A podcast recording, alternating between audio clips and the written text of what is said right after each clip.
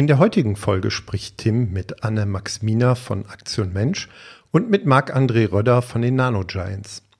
Anne arbeitet als Product Ownerin für die App der Aktion Mensch mit einem externen Dev-Team ihres Dienstleisters zusammen. Sie teilt sich dabei die PO-Aufgaben mit Marc-André Röder von den Nano Giants. Wie das funktioniert, hört ihr in diesem offenen und ehrlichen Erfahrungsbericht.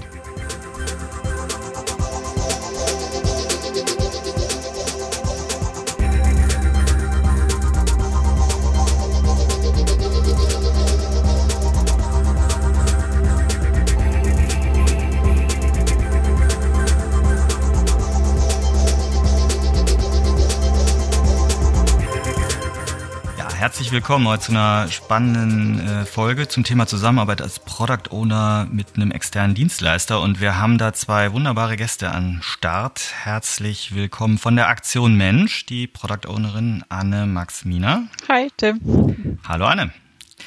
Und vom entsprechenden Dienstleister, die von den Nano Giants, den Marc-André Röder. Hallo, Marc. Hi, Tim. Ja, ihr arbeitet zusammen Anne als Product Ownerin auf Kundenseite sozusagen und Marc auf Seite des externen Dienstleisters. Und um da mal ein bisschen reinzukommen, wer seid ihr, was macht ihr? Anne, leg mal los und gebe uns ein bisschen Umfeld. Ja, also wie du schon gesagt hast, ich bin Product Owner für unsere Mobile App bei der Aktion Mensch und äh, wahrscheinlich kennt jeder die Aktion Mensch. Wir sind eine Soziallotterie, und mein Bereich ist da eigentlich, dass ich eben eine App äh, entwickle mit dem Team von den Nano Giants, damit unsere Bestandskunden ihre Lose gut verwalten können. Und dieser Umsatz, den wir da machen mit der Lotterie, der fließt bei uns dann in viele tolle Projekte. Ja, das ist so mein Job bei der Aktion Mensch. Ich bin Product Owner bei den Nano Giants. Wir Nano Giants ähm, entwickeln agile Software, haben wir unseren Sitz hier in Düsseldorf und vor allen Dingen der Fokus von der agilen Software sind da auch Apps und Webprodukte. Ich glaube, so was uns ein bisschen abgrenzt von, von vielleicht anderen Dienstleistern am Markt, ist, dass wir halt feste cross-funktionale Teams haben, also Scrum-Teams, die wir auch verkaufen. Ähm, Bestandteile sind da neben Product Ownern und Entwicklern natürlich auch äh, UI und UX-Designer, die wir mit dem Team haben, genauso wie Scrum Master. Ja, spannend. Da gehen wir gleich nochmal tiefer rein. Aber erstmal so vielleicht als Anstieg, Anne, wie bist du denn in die Rolle reingekommen als Product Ownerin bei der Aktion Mensch?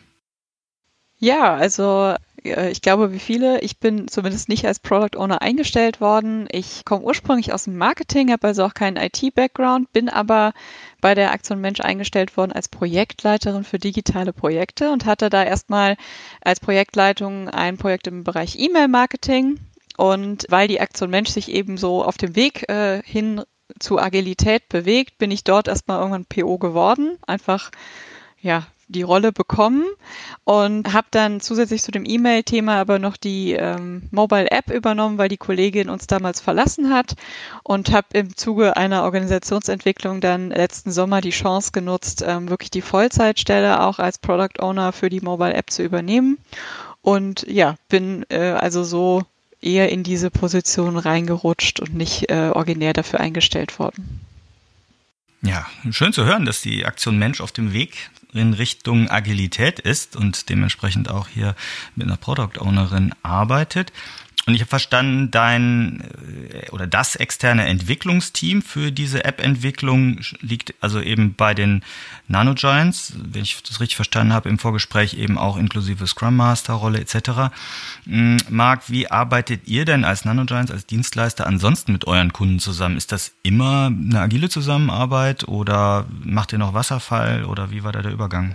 Ja, also wir arbeiten auf, also wir arbeiten jetzt 100% agil. Ne? Wir haben vor, vor drei Jahren haben wir unser Geschäftsmodell umgestellt. Da war auch schon so, hat sich das angebandelt mit der Aktion Mensch und waren auch von vornherein direkt mit, mit äh, den Kollegen da von der Aktion Mensch und dann auch mit der Anne äh, gemeinsam im, im Gespräch, ähm, wo wir das Geschäftsmodell umgestellt haben. Genau. Vorher, also vor diesen drei Jahren war doch noch äh, das eine oder andere Wasserfallprojekt mit dabei, so klassisch einzelne Personen auf Projekte zu planen.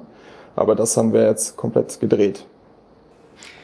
Jetzt habt ihr euch beide eben in diesem Konstrukt als Product Owner vorgestellt. Also Anna auf Seiten des Kunden, der Aktion Mensch und Marc auf Seiten des Dienstleisters. Arbeitet ihr also mit zwei POs?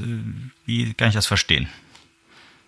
Ja, also mein, meine Rolle ist gegenüber der Anne mehr aus, aus unserem Dienstleisterverhältnis heraus mehr so der PO-Consultant. Ne? Also ich, ich unterstütze die Anne in allen möglichen Belangen, vor allen Dingen methodischer Support, Backlog-Management, aber auch das dauerhafte Sprachrohr zum Team. Und mein Anliegen ist es da vor allen Dingen quasi Anne in, in ihrer Rolle in, in ihrem Unternehmen dort äh, zu supporten. Das ist so der, der eine Bestandteil. Dann habe ich aber quasi intern bekleide ich noch quasi die, auch die Product Owner Rolle für dieses Team und habe da vor allen Dingen äh, mehrere Verantwortlichkeiten. Das ist einmal die Kundenzufriedenheit, ja, dann die Wirtschaftlichkeit des Teams, Neugeschäft natürlich auch mit Bestandskunden ist das ein Thema und auch die Unternehmensstrategie. Mhm. Gut, die Frage, ne, wie, wie leicht oder schwierig das ist mit zwei Product Owner, wäre nochmal eine eigene. Aber äh, Anne, wie siehst du deine Rolle? Bist du echte Product Ownerin? Spitz gefragt auf der Seite der Aktion Mensch. Äh, ich würde sagen, jein. also ich habe, wie gesagt, die Funktion Product Owner für die Mobile App in der Aktion Mensch, bin da auch verantwortlich für die Weiterentwicklung und habe relativ viele Product Owner Aufgaben. Ich habe aber eben zusätzlich ja auch noch ganz viele andere Themen auf dem Tisch, die einfach, glaube ich, das Konstrukt mitbringt, dass die, äh, dass wir eben noch nicht hundertprozentig agil arbeiten, so dass ich eben auch mit ganz viel Zeit auch auf anderen Themen unterwegs bin, damit ich sämtliche Zulieferungen und Hindernisse aus dem Weg schaffe, damit wir einfach äh, ja in unserer agilen Planungsweise immer auch gute Werte liefern können. Mhm. Der Marc unterstützt mich halt äh, dahingehend äh, schon arg, weil ähm, ich eben nicht alle Termine mit dem T Team selber wahrnehmen muss, sondern er eben für mich da einfach mit reingeht. Ja, aber das habe ich rausgehört, das finde ich gut. Marc ist jetzt nicht so das einzige ne, Nadelöhr zum Team, sondern wenn immer möglich, Anne, bist du auch direkt im Kontakt mit dem Team. Genau. Lass uns mal, weil es ja eine spannende Frage ist, die, glaube ich, viele betrifft, wie arbeitet man jetzt mit einem externen Dienstleister zusammen im agilen Konstrukt? Ne? Wie habt ihr das vertraglich gelöst? Ich selber habe das schon mal erfahren mit einem agilen Festpreis, wo auch das, wo ich Product Owner intern war und äh, das Team und Scrum Master extern. Wir haben uns dann auf eine ja, bestimmte Velocity-Erfahrung gestützt und haben darauf einen Festpreis aufgesetzt. Es gibt andere Fälle, wo dann sogar auf User-Story-Ebene per Zeit abgerechnet wird, finde ich sehr schwierig. Wie habt ihr das gelöst, wenn ihr, soweit ihr darüber sprechen könnt? Wie sind die vertraglichen Situationen zwischen euch, äh, Anne, und dem Dienstleister? Ja, also wir haben diese diversen Möglichkeiten auch besprochen und wir kaufen inzwischen ähm, ja 50 Prozent dieses crossfunktionalen Teams. Wir haben auch äh, eigentlich Anfang des Jahres schon natürlich gesprochen, dass wir daran interessiert sind, das auch das ganze Jahr zu tun. Wir beauftragen allerdings quartalsweise und was wir da jetzt mit eingebaut haben, ist, dass wir, da kommen wir glaube ich später nochmal zu, wenn wir in Stakeholder-Meetings Prioritäten festgelegt haben, dass wir diese Punkte, die wir dann in dem Beauftragungszyklus voraussichtlich abarbeiten, auch mit in die Beauftragung aufnehmen und haben dann aber auch festgehalten, dass wir einzelne Sprints und einzelne Releases eben auf der Basis von Sprint- und Release-Zielen abnehmen. Genau. Ja, also von uns gibt es dann quasi nach jedem Sprint gibt's einen, einen Leistungsreport, da ist eine Rechnung dran gekoppelt. Das ist, glaube ich, ein ganz interessanter Punkt, was die Anna da gerade gesagt hat. Die Abnahme ne, erfolgt quasi auf Basis von, von schon definierten Kennzahlen. Die haben wir angelegt an, an die Metriken, an diese Azure-Metriken von, von Troy McGinnis. Und davon ist zum Beispiel eine ist die Liefertreue. Ne? Also das bedeutet die Sprintzielerreichung. Das ist eine relativ harte Kennzahl, die ist dann 0 oder 1, also entweder ist es erreicht oder es nicht erreicht. Und auf der Basis geschieht dann auch eine Abnahme. Das heißt, ihr werdet entweder für den ganzen Sprint bezahlt oder gar nicht? Nee, das ist dann quasi ein bestimmtes Verhältnis, was dann da in Rechnung gestellt werden kann, ja. Aber was ich rausgehört hatte, ihr habt ja feststehende Teams bei euch, Marc, und davon ist sozusagen 50 Prozent fest von dem Kunden gekauft und wird, wenn die Leistung gut genug ist, ne, ähm, abgenommen ist, dann auch so bezahlt und nicht irgendwie auf, auf Stundenbasis, sondern quasi Flat Fee, halbes Team. Ja, genau, das ist dann immer der, der Preis, ja. Ja, gerade bei solchen Preiskonstellationen und Vertragssituationen schlägt ja Agilität ganz kräftig zu. Also, ne, agiles Manifest, Zusammenarbeit mit dem Kunden ist uns wichtiger als Vertragsverhandlungen. Dafür brauchen wir ja immer Vertrauen.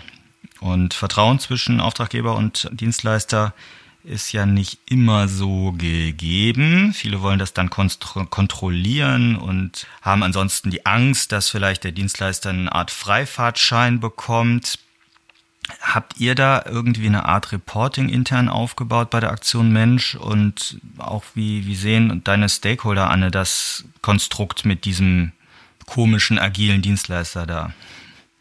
Ja, also wie du sagst, ich glaube, das ist auf jeden Fall ein spannendes Thema, weil wenn man nicht aus der agilen Welt kommt, ist das ja einfach anders. Und aber ja, wir haben ein Reporting aufgebaut und das ist bei uns eigentlich zweigeteilt. Also wir haben zum einen ein Release Reporting, wo wir einen Outcome reporten. Das heißt, wir, äh, wenn wir Releases planen, dann ähm, schreiben wir für unsere geplanten Features auch Hypothesen und legen ähm, KPIs fest und bauen dann auch direkt ein Dashboard auf, wo wir, sobald das Release eben draußen ist, wir auch sehen, wie entwickeln sich die Zahlen. Und diese ganzen KPIs und äh, Hypothesen zahlen natürlich auf unsere Gesamtziele der App ein, die wir eben im Unternehmen verabschiedet haben. Das schafft zum einen Vertrauen, weil wir natürlich zeigen können, wir tun das Richtige oder wenn wir nicht das Richtige tun, können wir zumindest eingreifen. Und das zweite ist ein Team Performance Reporting, wo wir eher den Output uns auch immer angucken. Also auch das ist definitiv mit Management Attention, dass die ne, Marketingleiter und unsere Stakeholder auch wissen wollen, ja, wie ist denn die Wertlieferung pro Sprint, pro Release? Genau. Und mit diesen beiden Reportings sind wir ganz gut aufgestellt. Mhm. Und wie transparent geht ihr mit diesen Zahlen gegenüber dem Dienstleister um? Also explizit vielleicht auch gegenüber den Mitgliedern des Entwicklungsteams? Also da sind wir sehr transparent. Die Dashboards, die wir aufbauen, ähm, sind für alle im Zugriff. Und das war auch unabhängig davon auch Wunsch des Teams, mehr datengetrieben zu arbeiten, so dass wir eigentlich alle Auswertungen zur Verfügung stellen. Und wir haben auch inzwischen im, in unserem Review, ja, wenn ich mir angucke, was wurde entwickelt, haben wir immer einen Blog, wo wir auch über Zahlen sprechen und uns das angucken. Und wenn wir jetzt bei der App gerade mal nichts Spannendes haben, dann gucken wir uns auch schon mal Gesamtkampagnen-Auswertungen gemeinsam an, damit auch das App-Team einfach noch mehr ja, involviert ist und einfach ja, motiviert ist. Ja, spannend. Marc, du, ihr auf Dienstleisterseite, habt ihr da nochmal ein eigenes Reporting aufgesetzt oder wie kontrolliert ihr euren Erfolg und auch den Erfolg des Produkts? Hm. Naja, also wir haben da kein, kein separates Reporting zu aufgesetzt, sondern das, das, was wir da haben, ist quasi das, das Performance Reporting der Teams. Da ist natürlich ein Interesse von meiner Seite auch dran, aber auch vom, von, von unserem Kunden jetzt von der Anne. Die Hoheit darüber liegt aber bei dem Scrum Master, ne? weil das sind im Prinzip Metriken, die dem Team gehören und das Team soll sich damit selber steuern. Das ist äh, das Thema Qualität, äh, das ist eine Metrik, dann das Thema Performance äh, auf Basis von abgeschlossenen User Stories. Das dritte Thema hatten wir gerade eben schon, Liefertreue auf Basis der Sprintziele und das letzte ist die Vorhersagbarkeit. Das sind so die, die, ähm, die Zahlen, die wir da quasi tracken und auch gemeinsam in den Reviews besprechen und auch mit dem Management von, von unserem Kunden dann da besprechen. Ja. So ein Vertrauen ist ja auch notwendig und so eine Transparenz über Reportings, um dann eine gewisse Vorhersagbarkeit in der Lieferfähigkeit herzustellen, würde ich vermuten. Kommen wir mal so ein bisschen in die Stakeholder-Ecke rein. Anne, du hast jetzt da wahrscheinlich, wie das so in so einem Umfeld üblich ist, mit einem ganzen Sack voll Stakeholdern, Sack voll Flöhe wollte ich eigentlich sagen, also einem, einem großen Haufen von Stakeholdern zu tun. Wie läuft denn so die, die Roadmap-Abstimmung? Wiefern bindet, bindest du sie vielleicht die Stakeholder in Backlog-Management ein? Habt ihr eine Vision, wie das alles abläuft? Und bist du am Ende eine, die Pendeldiplomatin zwischen den Stakeholdern und dem Mark oder dem externen Dienstleister und muss die schlechten Nachrichten äh, überbringen und verknüpfen? Wie läuft das zwischen Stakeholdern und dem externen Team sozusagen auf der ganzen Strecke? Ja, also da haben wir eigentlich, finde ich, in der letzten Zeit eine ganz gute Evolution gemacht. Also ich habe ja vorhin schon mal gesagt, ich hatte nicht immer eine Vollzeitstelle darauf. Da war das eher so, dass das ja so ein ähm, Einkippen bei mir und dann irgendwie weiterreichen oder ähm, umpriorisieren war.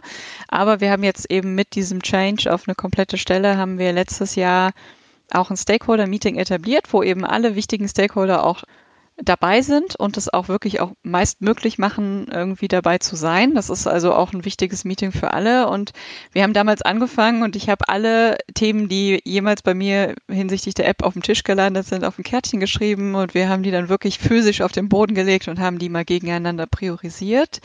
Und danach sind Marc und ich halt hingegangen, haben darauf äh, basierend Releases geplant. Das hat uns schon viel Freiraum ge äh, geschaffen, weil wir eben zwischen den Stakeholder-Meetings dort immer relativ frei dann waren in der Ausgestaltung. Jetzt sind wir aber gerade, ähm, sage ich mal, auf der nächsten Evolutionsstufe und haben jetzt ja, haben Marc und ich schon vorgearbeitet und haben eine Roadmap erstellt jetzt für das zweite Halbjahr, wo wir eben komplette Releases vorschlagen mit entsprechenden Features und gehen damit in die äh, ins Stakeholder Meeting ins nächste zur Priorisierung, so dass wir einfach noch mehr gestalten können, als es vorher der Fall war.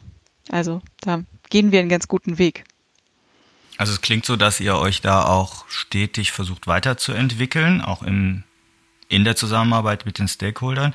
Ich liebe ja das Beispiel, was du gerade gebracht hast, hier alles auf Kärtchen schreiben und auf den Boden legen und mal so physisch im Raum rausschmeißen und priorisieren. Ist das gut angekommen eigentlich? Würde mich mal interessieren. Oder war ja wahrscheinlich ungewöhnlich. Ich schätze mal, dass äh, Anforderungen bei der Aktion Mensch bislang noch nicht am Boden lagen, oder? Ja, äh, teils, teils, aber es kommt auf jeden Fall gut an. Auch mit den Kärtchen hatten wir verschiedene Evolutionsstufen. Am Anfang stand da nur ein Stichwort drauf, irgendwann stand da schon mal ein bisschen mehr drauf und es kam auf jeden Fall super an. Und das Gute ist, dass wir es jetzt selbst in den Corona-Zeiten auch geschafft haben, das ja virtuell weiterzuführen. Also wir haben da eben Tools äh, eingesetzt, damit wir ähm, weiterhin dieses Gefühl haben, dass man Kärtchen hin und her schieben kann. Ja. Ja, spannend. Wie, wie gehen denn die Stakeholder mit dieser Veränderungsgeschwindigkeit und euren Veränderungsschritten um? Also kommen die da alle mit? Ja, ja also, also wir versuchen in jedem Stakeholder-Termin eigentlich einen, einen, weiteren Fortschritt zu, zu erzählen, immer was Neues mit einzubauen. Ne? Ich glaube, wenn wir jetzt rückwirkend betrachten, wir haben jetzt, glaube ich, sechs oder sieben. Ich glaube, jetzt das siebte Stakeholder-Meeting steht jetzt an. Und wir haben halt versucht, in jedem Teil was, was zu ergänzen. Wir haben aber auch schon das eine oder andere Mal gemerkt, dass wir da zu viel wollten und äh, dann es zu Missverständnissen geführt hat oder auch Unverständnis und wir dann auch wieder einen Schritt wieder zurück gemacht haben. Ne? Also da, da muss man immer so die, die Situation bewerten und gucken, was, was, was kann man da jetzt schon als nächstes mit reinnehmen und, und was noch nicht. Was wir auch über die Zeit gemacht haben, wir haben neben einer kurzen Review, die wir zu Beginn eines solchen Termins immer machen, um auch den, den Stakeholdern zu zeigen, was haben wir jetzt äh, für, für äh, Releases rausgebracht, ähm, um ein bisschen Hands-on Hands zu haben, so das Produkt nochmal anzufassen, haben wir auch äh, ein Retro-Format mit, mit integriert, so dass wir auch mit den Stakeholdern gemeinsam in einem ganz kurzen, knappen Format so ein bisschen Chancen und Risiken identifizieren und, und dann auch quasi Themen äh, vornehmen, die wir bis zum nächsten Stakeholder-Termin verändern. Und darüber auch nochmal so ein bisschen so die Überprüfbarkeit unserer Evolutionsschritte sicherzustellen. Ja. Da möchte ich nochmal nachfragen, Marc, wie viel Kontakt hast du denn zu den Stakeholdern und wie viel Kontakt haben vielleicht sogar die Mitglieder des Entwicklungsteams von euch? Also wie, wie nah ist der Dienstleister an den Stakeholdern dran? Das interessiert mich mhm. nochmal. Also wir haben ja die, die Sprint-Review ne, und da haben wir eigentlich immer die Situation, dass nebenan auch noch ein Stakeholder mit dabei ist. Ja, und ansonsten in den Stakeholder-Terminen selber haben wir auch immer eine Teamvertretung mit dabei. Also wirklich ein Entwickler und meist ein Designer aus dem Team ist mit dabei, unser Scrum Master ist mit dabei, moderiert den Termin für uns. Genau, also da ist schon, der Kontakt ist schon, schon sehr gut, auch in, in quasi internen Joe Fixes äh, zwischen, zwischen anderen Stakeholdern bin ich nicht immer mit dabei, aber, aber ähm, doch das eine oder andere Mal war ich da auch schon mit dabei, ja. Schön, ja, das klingt ja Hervorragend, ne? Anne, also ihr habt jetzt also einen Dienstleister gefunden, der sämtliche deiner Probleme löst, oder wie soll ich das verstehen? Ja, leider nicht ganz. Ne? ähm, also ich glaube, wir, wir sind schon viele Themen angegangen gemeinsam und das funktioniert ganz gut. Aber ja, es ist halt so, äh, glaube ich, auch fast in jedem Unternehmen. Es gibt meistens eine äh, historisch gewachsene, komplexe Systemlandschaft oder irgendwelche Partner, ne, die zusätzlich natürlich da sind, weil man eben meistens nicht nur mit einer Agentur arbeitet. Und das ist bei uns eben auch so. Und ja, ich glaube, da, da gibt es einfach bestimmte Punkte, da kann mir der Dienstleister auch nur bedingt helfen, weil wir äh, eben, oder weil ich ganz oft die Funktion habe, dann wirklich ganz tief in irgendwelche anderen ähm, Schnittstellen, Systeme einzutauchen, um da überhaupt die Zulieferung zu garantieren. Aber was wir halt festgestellt haben jetzt über die Zusammenarbeit auch mit Retros und auch wirklich ja ganz viel äh, Engagement, nicht nur bei den Nano Giants, sondern auch bei anderen Partnern, mit denen wir arbeiten, dass wir wirklich das Nadelöhr Product Owner äh, etwas ja, ablösen. Also wir haben inzwischen, haben die Nano Giants, der, ne, der Entwickler oder der, die UXerin oder wer auch immer hat dann direkten Kontakt zu unserer Artdirektorin oder zu unseren äh, Schnittstellenmanagern, damit wir einfach, Marc und ich nicht das Nadelöhr mehr sind, sondern wir einfach kurze, schnelle Kommunikationswege haben und damit die Probleme oft schneller aus dem Weg schaffen können. Also das schon, aber es ist halt auch noch ganz viel Arbeit drumherum und das ist halt intern, da kann mir leider der Dienstleister nur bedingt helfen. Wie sehr, Anne, fühlt sich das, oder wie, wie fühlt sich das an für dich? Sitzt du da sozusagen zwischen den Stühlen? Auf der einen Seite das vielleicht eher noch klassisch organisierte Unternehmen in deinem Rücken und auf der anderen Seite der Dienstleister, der vielleicht so gefühlt weit weg ist. ist bist du da so die Brücke zwischen denen oder wie würdest du das beschreiben? Ja, also es ist schon ähm, natürlich manchmal so ein Spagat zwischen diesen beiden Welten. Na, ich habe auch festgestellt, dass das, was der Marc vorhin sagte, wir dann manchmal schon ein paar Schritte weiter sind und dann im Unternehmen nicht bei jedem das Verständnis schon da ist. Also da ist es schon so, dass ich ganz viel in den Dialog trete und auch ganz oft wieder erkläre, wie wir arbeiten und warum ich das jetzt vielleicht doch dann brauche und nicht erst in einem halben Jahr oder ähm, ob wir irgendwie, und das ist, glaube ich, was, was, was mir ganz oft auffällt, dass wir immer mehr dahin kommen, diese schrittchenweise ähm, Implementierung zu machen, dass man ja manchmal einfach sagt, okay, und was kann ein Zwischenstep sein, damit wir schon mal weiterkommen, ne, bevor man das große Ganze vielleicht ganz ja, sein lässt, weil es zu groß ist. Also von daher, ähm, ich nehme das aber schon so wahr, dass grundsätzlich eine sehr positive Haltung gegenüber dem App-Projekt und diesem agilen Thema ist und deshalb ist es für mich meistens ganz okay, in dieser, in diesem Spagat zu sein.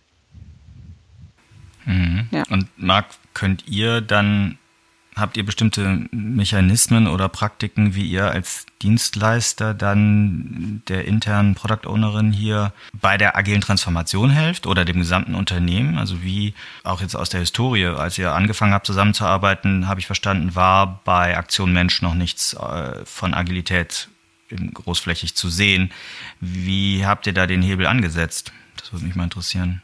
Ja, also grundsätzlich, wir haben halt schon damit in der Vergangenheit begonnen, überhaupt erstmal dann ein sauberes Backlog zu haben. Ne? Also dass wir quasi einen, einen Sprint äh, implementieren konnten, dass wir das Backlog gemeinsam mit den Product Ownern beschrieben haben, priorisiert haben.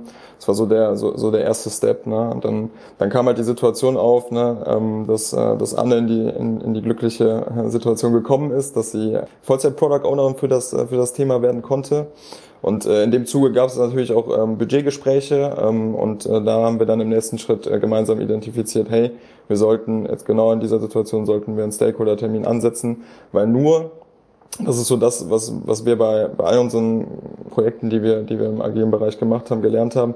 Nur wenn auch das Management ja, ein agiles Mindset hat und eine Aufgeschlossenheit dem gegenüber hat, funktioniert das. Weil wenn man das operativ alles tut, aber quasi das Reporting und die Transparenz Richtung Management oder auch das Verständnis dann einfach nicht da ist, na, dann wird das, äh, führt das, führt das oft zu Hürden, teilweise auch zu, zu Blockaden. Deswegen war im ersten Schritt in dem Moment war es dann wichtig, ähm, eine feste Gruppe von Stakeholdern zu, zu implementieren, die wir, die wir dann auch mit unserem agilen Mindset äh, Stück für Stück füttern können. Genau, also vielleicht ergänzend dazu, wir haben unter anderem auch, um eben das noch mehr zu schärfen, ne, so dieses agile Mindset auch zu leben und es auch einfach weiterzugeben und zu zeigen, ist es auch so, dass wir zwischendurch immer mal wieder auch Gäste in unserem Stakeholder-Meeting haben. Und das reicht wirklich, sage ich mal, von unserem Vorstand bis hin zu Kollegen, die sagen, ah, ich will mir das gerne mal angucken. Und das ist natürlich immer ganz spannend da gerade wenn natürlich auch der Vorstand mal dabei ist, dass er einfach auch nochmal mitbekommt, wie wir arbeiten, wie wir zusammenarbeiten und ähm, ja, wie wir da einfach miteinander umgehen und auch das Produkt weiterentwickeln. Mhm. Ich glaube, wenn man das, das kann man noch ein Stück weit ergänzen. Und zwar ist also der Faktor Transparenz auch sehr wichtig. Ne? Also weil oft so der Gedanke ist, ja, Agilität, ich weiß ja gar nicht, was ich dafür bekomme So, und das ist es halt wichtig in dem Moment ähm, dann auch bei den, bei den Budgetgebern, bei den Business Ownern zu adressieren und, und transparent aufzuzeigen, was bekommt er für sein Geld und auch welche, welche vielleicht anderen Metriken stecken dahinter, auf dessen Basis man aber trotzdem ähm, Entscheidungen oder auch, auch Planungen aufsetzen kann. Ja, spannend. Also es klingt für mich danach, dass ihr da eine wirklich eine gemeinsame Lernreise gestaltet habt in den letzten Jahren und auch wahrscheinlich durch einige Täler geschritten seid, die wir ja nicht alle so ausgeleuchtet haben heute, könnte ich mir vorstellen. Und sich jetzt einiges schon deutlich besser anfühlt. Gucken wir mal ein bisschen nach vorne. Wie wären denn eure Wünsche? Was würdet ihr euch gegenseitig in eurer Zusammenarbeit noch erhoffen, was sich noch verändert? Marc, vielleicht erstmal, was wünschst du dir aus deiner Dienstleistersicht vom Kunden, beziehungsweise ganz konkret vielleicht auch von der Product Ownerin des Kunden? Ja, ich glaube, also wir sind da ja aktuell in dieser Doppelspitze unterwegs. Ne? Und ähm, ich glaube, da könnte es uns noch, noch stärker helfen, wenn wir unsere, unsere beiden Verantwortlichkeiten noch ein Stück weit stärker abgrenzen.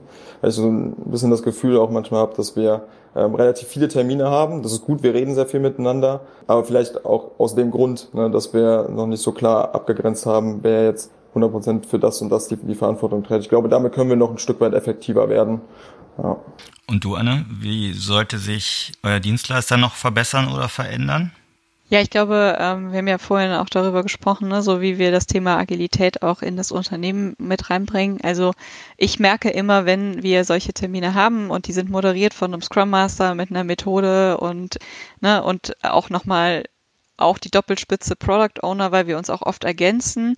Ich glaube, es wäre total super, wenn wir mehr Präsenz auch noch mehr im Unternehmen hätten, damit wir diesen Gedanken einfach noch weiter vorantreiben können und damit dann auch als Aktion Mensch nochmal mehr von den Methoden und, und eben der Moderation profitieren.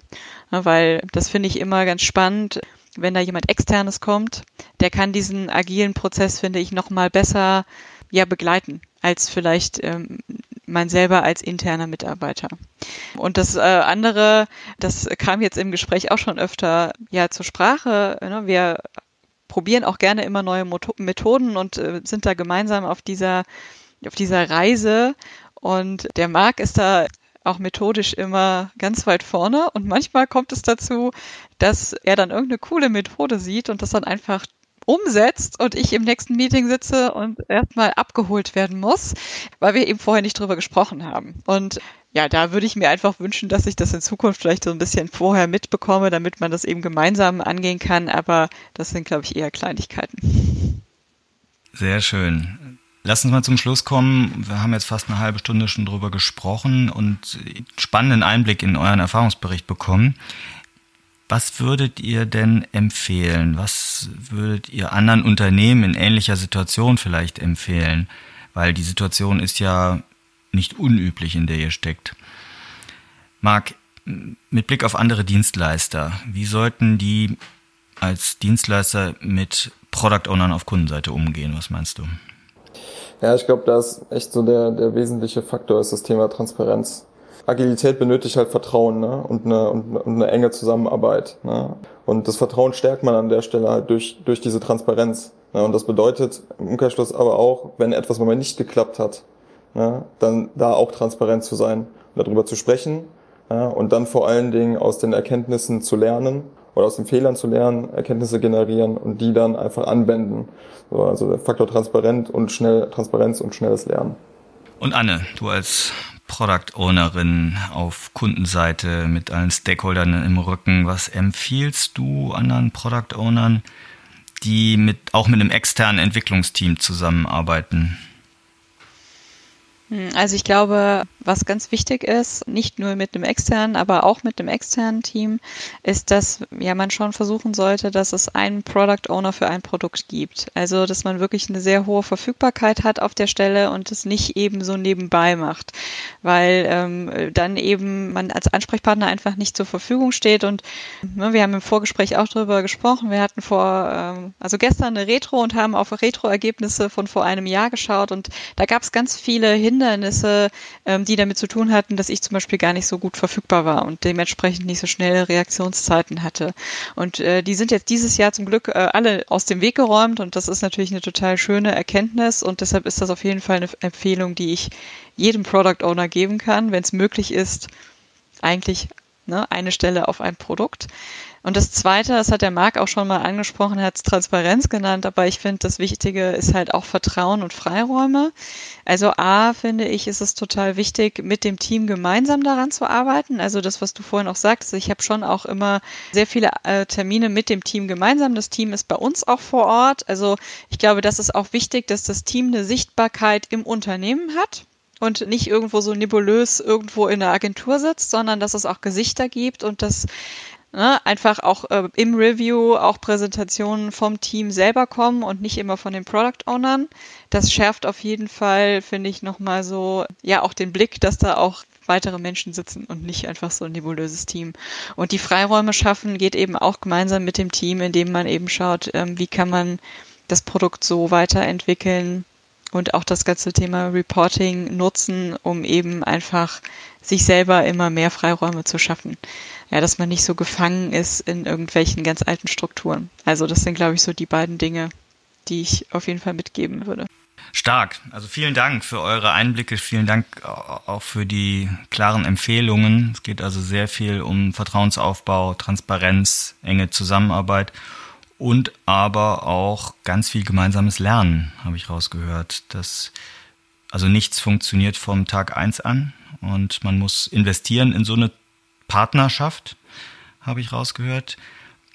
Vielen lieben Dank für eure Einblicke und eure Insights. Wir werden eure Kontaktdaten noch in die Show Notes reinpacken. Das heißt, wenn ihr das jetzt hier gehört habt und vielleicht nochmal konkrete Rückfragen an Anne oder an Marc habt, stehen die beiden gerne bereit und dürft sie kontaktieren. War, war doch so, oder? Ja. Ja. Und weil sicherlich hat jeder da seine andere Situation. Meine Empfehlung, wenn ihr in einer ähnlichen Situation seid, denkt mal drüber nach, was für Anstöße vielleicht oder Ideen ihr aus dem Gespräch hier mitnehmen könnt und bei euch selber mal ausprobieren könnt in der Zusammenarbeit zwischen Dienstleister und Kunde. Und versucht das stetig zu verbessern. In diesem Sinne, alles Gute.